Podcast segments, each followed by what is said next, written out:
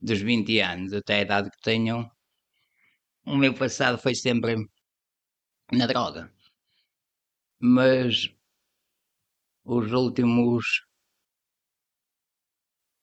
15 anos, tirando esses 3 anos que estou aqui, é que foram os anos mais terríveis, que foi sempre a fumar droga. Foram pai 15 anos, 15, 20 anos, sempre todos os dias a fumar. Heroína.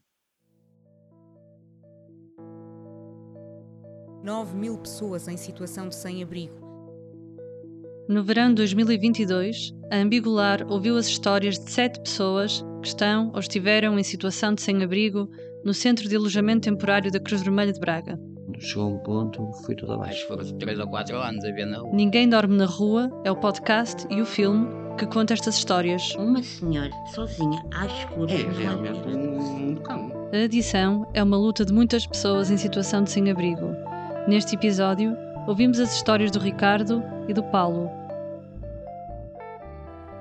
Eu é, sou Paulo Marques. Lembro-me dos meus amigos todos de infância. Brincando muitas vezes juntos.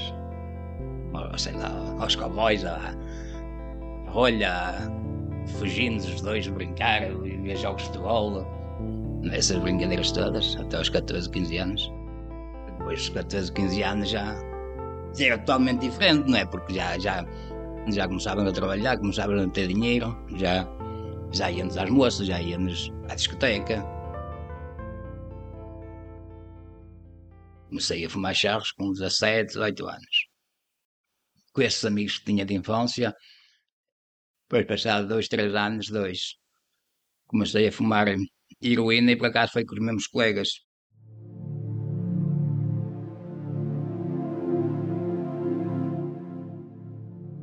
E por acaso lembro-me, foi um dia que íamos para uma festa, uma festa de romaria lá na aldeia, e passámos por uma casa velha, mas esses meus colegas já fumavam.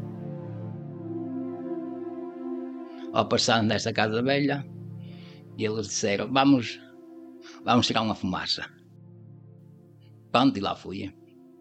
Preparar o prata, deitar aquilo que eu nem imaginava o que era, não é? Que naquele tempo mas nem sabia que era heroína, sabia que era droga.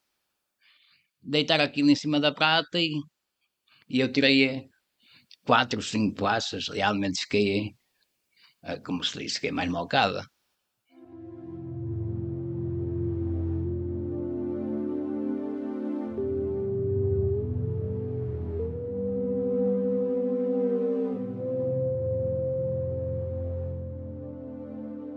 Outro dia, acho que não fumei, que depois, passado dois ou três dias e não sei o quê, ah, cá, vamos. Pronto, tirei mais um, mais um fumo.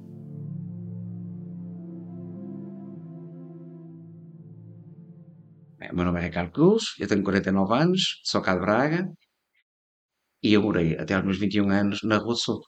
Eu morava mesmo no centro da cidade de Braga. E as imagens da minha infância são naquelas ruas que não passavam trânsito, não é? E onde eu aprendi praticamente a andar, depois a andar de bicicleta, onde eu brincava com os meus amigos, e isso era a de Santa Bárbara. Eu tive uma infância maravilhosa, tive tudo o que precisei, os meus pais deram-me tudo, eh, fui uma criança mesmo feliz.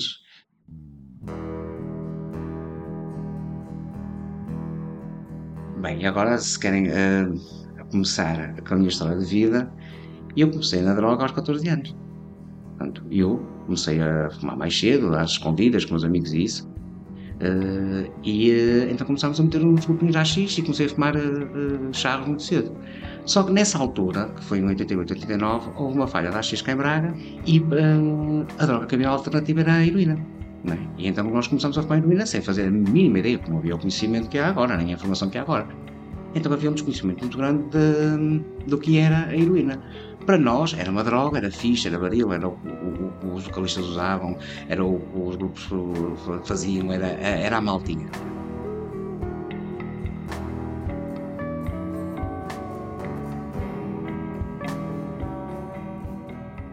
Só que eu arranjei um grande refúgio na droga, porque eu tinha dificuldade em fazer amizades, porque tenho alguns hum, uh, complexos, uh, que, como me tive muito jovem, nunca consegui superá-los. Uh, e então a droga, o que é que nos faz? Aquilo é como uma bolacha, aquilo apaga isso tudo. A pessoa consome e fica super bem e está feliz e esquece os problemas, mas são poucos meses. Depois começam a vir os pesadelos, com o mundo da droga, começam a, e, é, e, são fases que, pelo menos eu tive sempre muito essas fases. Um período bom, não é? Depois um período de muitos pesadelos, um período de grandes ansiedades, e ai, se eu fosse agora consumir, e se eu desse agora um caneco, e se eu fosse agora dar um fumo, e começam aquelas coisas que é uma, uma ansiedade tremenda, tremenda mesmo, é, é uma sensação horrível. E depois uma pessoa quer falar com alguém, não fala, depois uh, é vergonha, Uh, depois não fazemos a fase, a, a, a, quem não faz as pazes com o seu passado tem mais difícil, tem mais dificuldade porque a família tenta esconder, porque nós tentamos esconder, uh, e então não vamos para aquele meio que estávamos drogados, não vamos ter com aqueles amigos que já não estávamos com há meses e eles vão nos perguntar da droga, então evitamos toda, toda essa interação social que faz com que nós ficamos isolados e, e sentimos um vazio tremendo.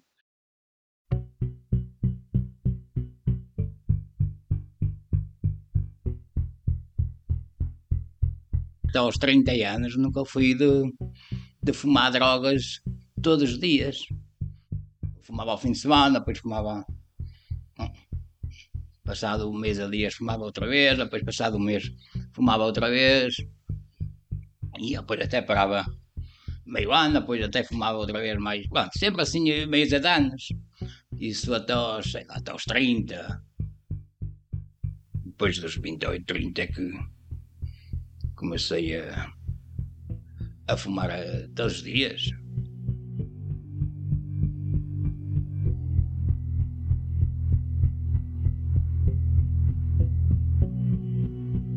A heroína nós consumimos, uh, aquilo provoca uma boa, uh, uma boa sensação física, mas depois prolonga-se por muito tempo, não é? E esse tempo cada vez vai encurtando mais conforme o uso, é? e depois provoca a dependência física. A dependência física, uma ressaca, são as dores horríveis pelos, pelos músculos, contrações, enjoos uh, dos intestinos, dores de cabeça, uh, o chorar dos olhos, e, e a pessoa sabe que se consumir, passar dois minutos, passa tudo. Uh, e meus pais não se aperceberam muito logo no início, não é? E eles só começaram a lutar, a notar, porque eu estava mais tempo fora de casa, porque não ia às aulas, porque isso aí, então eles conseguiram perceber que havia alguma coisa errada e é que souberam passar para todos os três anos para andar metido na troca. E mesmo os próprios amigos dos meus pais disseram, cuidado que o teu filho anda para as melhores companhias, já vi o teu filho ali, já vi o teu filho colar, os pontos de referência de onde se vendia droga em Braga, e eles então aí disparou o alerta, eh, e eles conseguiram eh, perceber que eu estava na droga, e a primeira coisa que o meu pai fez foi meteu-me no carro e levou-me para o centro de, foi a toxicodependência no Porto, na Boa Vista, que nem havia cá em Braga. Eu tinha meus 16, 17 anos, quando, quando isso aconteceu.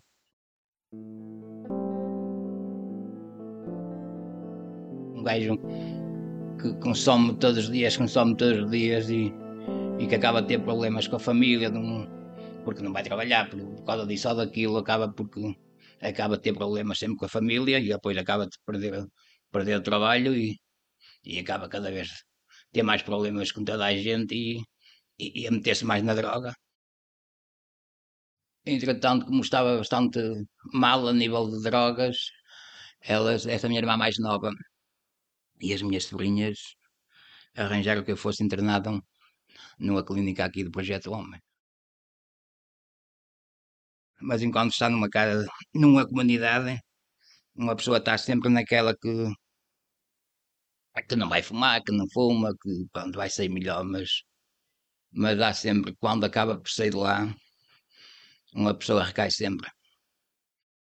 Ao fim de oito meses, tive uma pequena chatice lá com alguém e e, e fui-me embora. Mas lá está. Mal saí, logo que saí do primeiro dia, fui logo consumir drogas.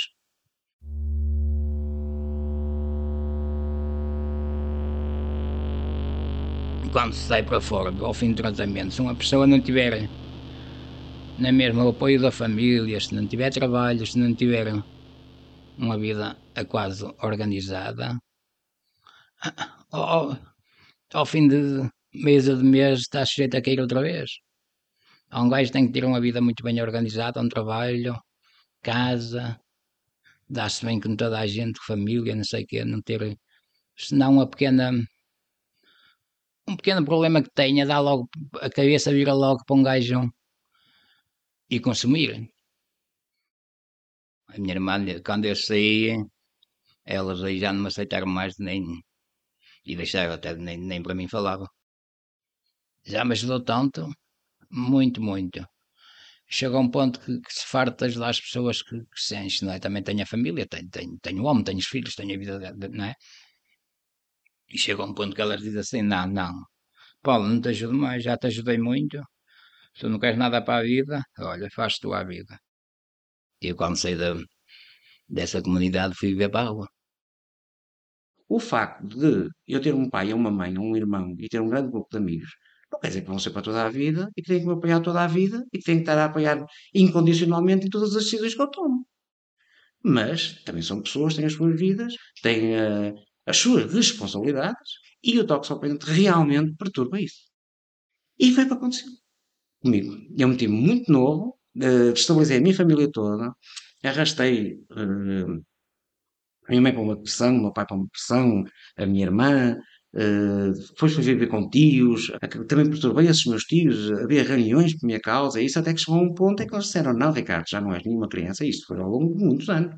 Neste momento não te vamos apoiar, estás a, a, a prejudicar-nos de tal forma em que nós já não te conseguimos ajudar e tens que arrepiar caminho para o outro lado.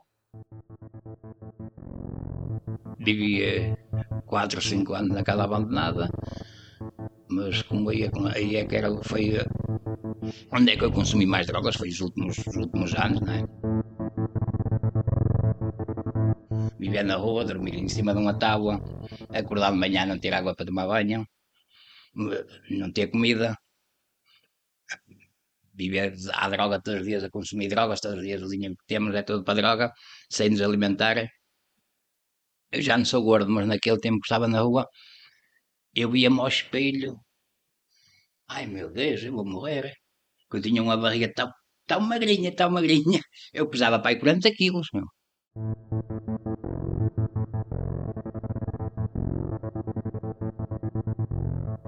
Estava muito, muito mal, que eu, eu não comia mesmo, mesmo, mesmo, mesmo, sem comer, comer, sei lá, um amassal, um, uma peça de fruta, um assando.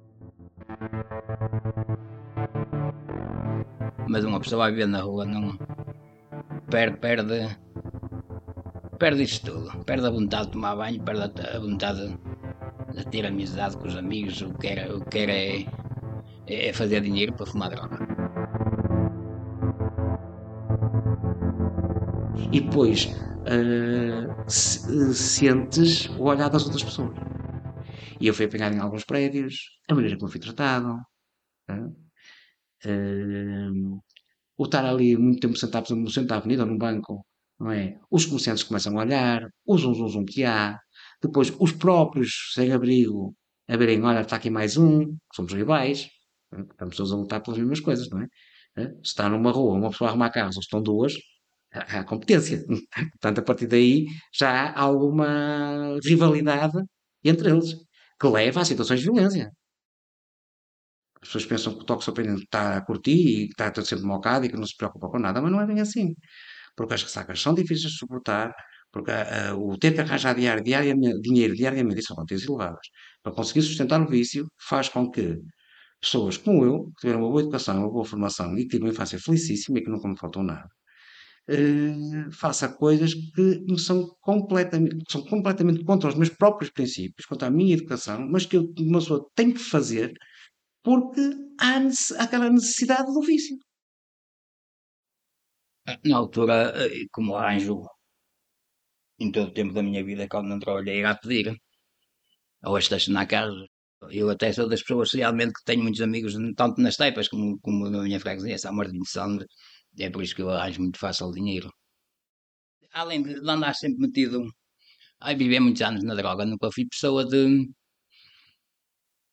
de roubar famílias, roubar a, a minha família, assaltar casas, assaltar. Não fui pessoa desse estilo de pessoa. Nunca, nunca roubei nada a ninguém. Tinha dinheiro, meus pais dinheiro, eu tirava dinheiro em casa, vendia as minhas coisas todas, tudo, tudo, tudo vendia, andava a pedir dinheiro a todos os meus amigos, aos amigos dos meus pais, tem pessoa que não há ninguém que não pudesse pedir dinheiro. Uh, depois comecei a me envolver, para ser mais fácil, no pequeno tráfico, no tráfico.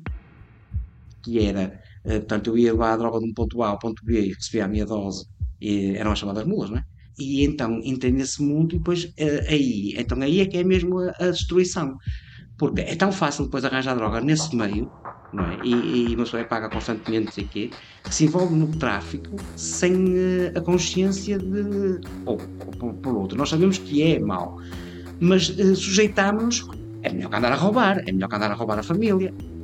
E o, o, risco que nós corremos, mesmo em termos de violência física e de. Por exemplo, se eu ia buscar droga ao Porto, eu, franzino e má começou, eu estava sujeito a sair do bairro, ser assaltado e, e, é a facada, é o tiro, não é bem assim uma, uma, uma violência que, não, que se consiga suportar. É preciso muito cuidado e temos que ir bem protegidos e, e temos que saber aquilo que andamos a fazer, temos que ir com os olhos bem abertos, porque é um mundo realmente perigoso. Uh, é realmente um mundo cão.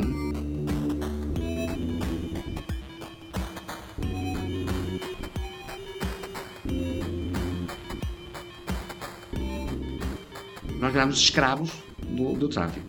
Agora, se eu conseguir deixar de ser escravo, claro que ninguém me vai impedir de eu sair, se eu tiver dívidas, ninguém me vai impedir de sair. Mas depois hum, é difícil de sair no sentido em que, como é relativamente fácil arranjar droga nesse meio, pessoa não consegue sair. Porque eu sei que acordo a ressacar e digo, olha, ok, eu faço disto, dás-me um, um, uma dose. E então os dias vão passando, as semanas vão passando e os anos vão passando.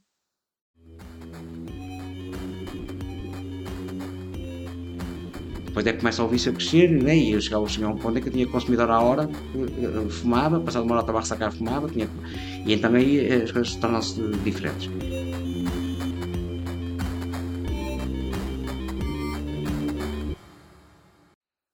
Eu nunca me via, ah, eu agora vou arrumar carros, eu sou drogado vivo, eu não, não sou como eles. A tal negação da realidade, e uh, isso foi muito mal para mim, porque eu sempre me julguei, mesmo no mundo dos drogados, um bocado acima. Coisa completamente irreal, não é? Nós somos todos iguais e eu andava a fazer o, o que é do pior, que é o tráfico. E uh, só quando eu consegui entender isso é que foi um, um dos primeiros passos para, para a minha recuperação. Ok, eu sou drogado, sou igual aos outros, ou ainda pior. Uh, mas na altura nunca arrumei carros, também pela minha família, porque Braga é muito pequeno. E eu era muito conhecido, e a minha família é muito conhecida, como eu já disse, nós éramos do centro. E eu assim, ah, mas agora os filhos dos meus pais vão estar lá a arrumar carros. Isto depois não há volta a a minha família não vai perdoar isto, vai ser uma vergonha. Uh, e nunca cheguei a precisar disso. Mas já cheguei a dormir na rua, uh, bem escondido, mas cheguei a dormir na rua. Já cheguei a, a ter pequenos furtos em não é? Uh, agora, nunca andei a dar ao esticão, nunca andei isso. E andei sempre muito escondido, muito camuflado e a proteger a imagem da família, apesar de todos a minha família todos os amigos da minha família e toda a gente sabia que eu era drogado. Não há ninguém que não saiba que eu, tenho, que, que, que eu não era toxopendente.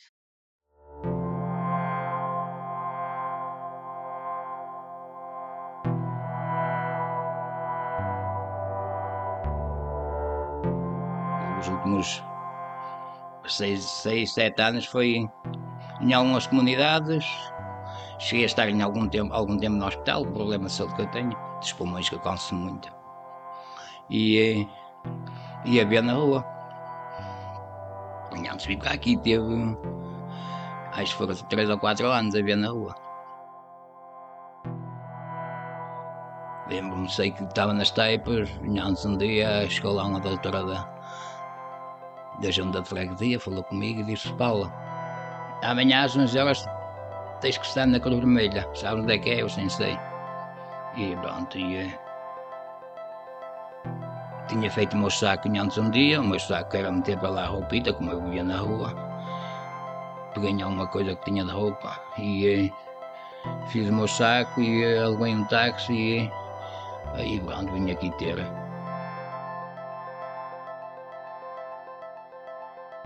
E já estou aqui há, há três anos, quatro, e está quase na hora de sair daqui porque isso não é para estar aqui realmente toda a vida, não é? Mas que eu aqui até me sinto bem. É quase. Bom, aqui estou quase mais seguro de deixar as drogas. A ver que eu tive 30 anos na droga. Dos 14 aos 44 são 30 anos. E foi um fator que pesou. Foi um fator que pesou muito, foi a minha idade. Mas eu tenho 40 e tal anos e não tenho nada. Não tenho nenhum projeto de vida. Não tenho nada de meu. Uh, passei por todo tipo de intoxicações, seja por comprimidos no CAT, seja com a, qualidade de metadona, portanto a terapia de substituição, seja tive na RET, tive na Remar em Espanha, tive, uh, fiz o projeto do Homem duas vezes, uh, tive aqui na Cruz Meia três vezes, só a terceira é que foi de vez, tentei tudo, tudo, tudo, tudo, e nunca resultou porque lá, por esse auto-engano, não é? De cá eu não preciso de ajuda, eu consigo, eu vou superar, até mesmo imaturidade.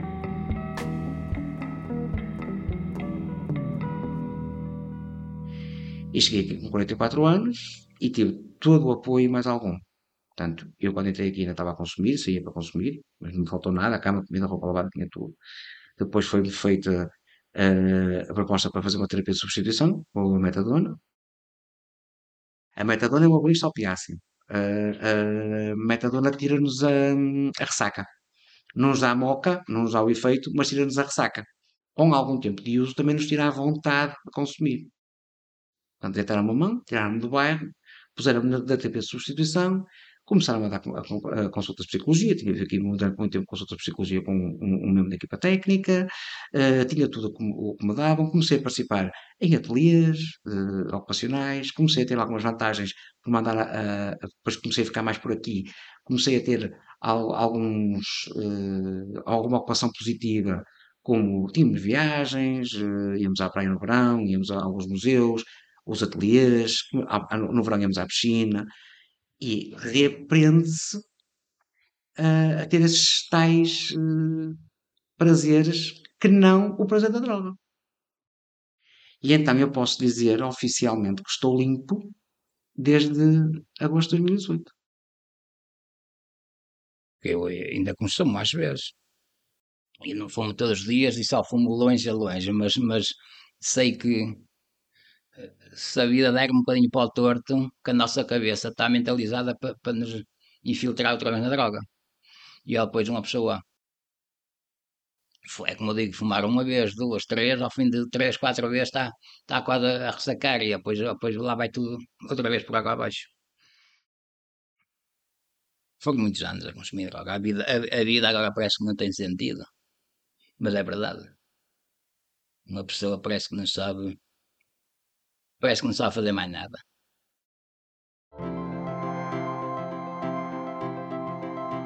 Não é isso, fumar um pacote uma vez por semana, eh, já me sinto contente.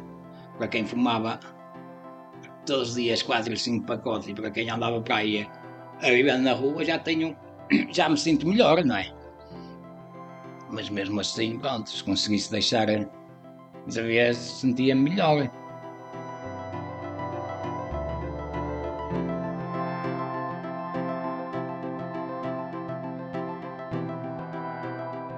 Eu perdi a minha juventude na droga. Eu estou agora a tirar a carta. Condução, uma coisa que tinha que ter feito aos 18 anos, eu estou a fazer agora. Ainda consegui sair a tempo. Porque uma das saídas da droga é morte. Outra das saídas é estar completamente minado de doenças que não tenho. Portanto, eu ainda consigo ter uh, razões para, ok, eu posso não ter essas coisas todas, mas vamos lá consegui-las. E vamos lá construí-las. E vamos lá viver o dia a dia. Cada dia que eu viva fora da droga, para mim é uma vitória.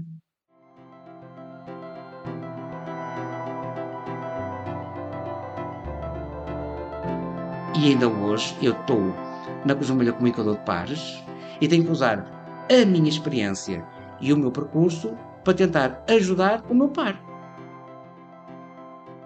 se um toxicodependente me disser que está a ressacar, eu sei exatamente o que é que ele está a dizer, porque já passei pelo mesmo.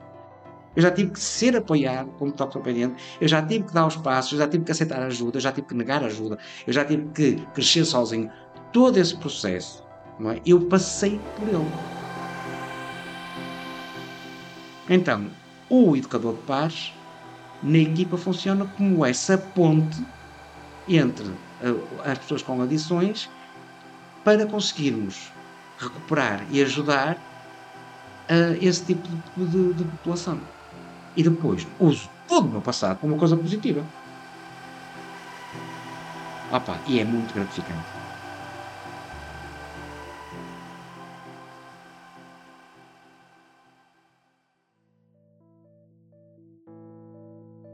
Ninguém Dorme na Rua é uma produção da Ambigular em parceria com a Cruz Vermelha de Braga e com o apoio da Braga Habit, da Human Power Hub e do município de Braga.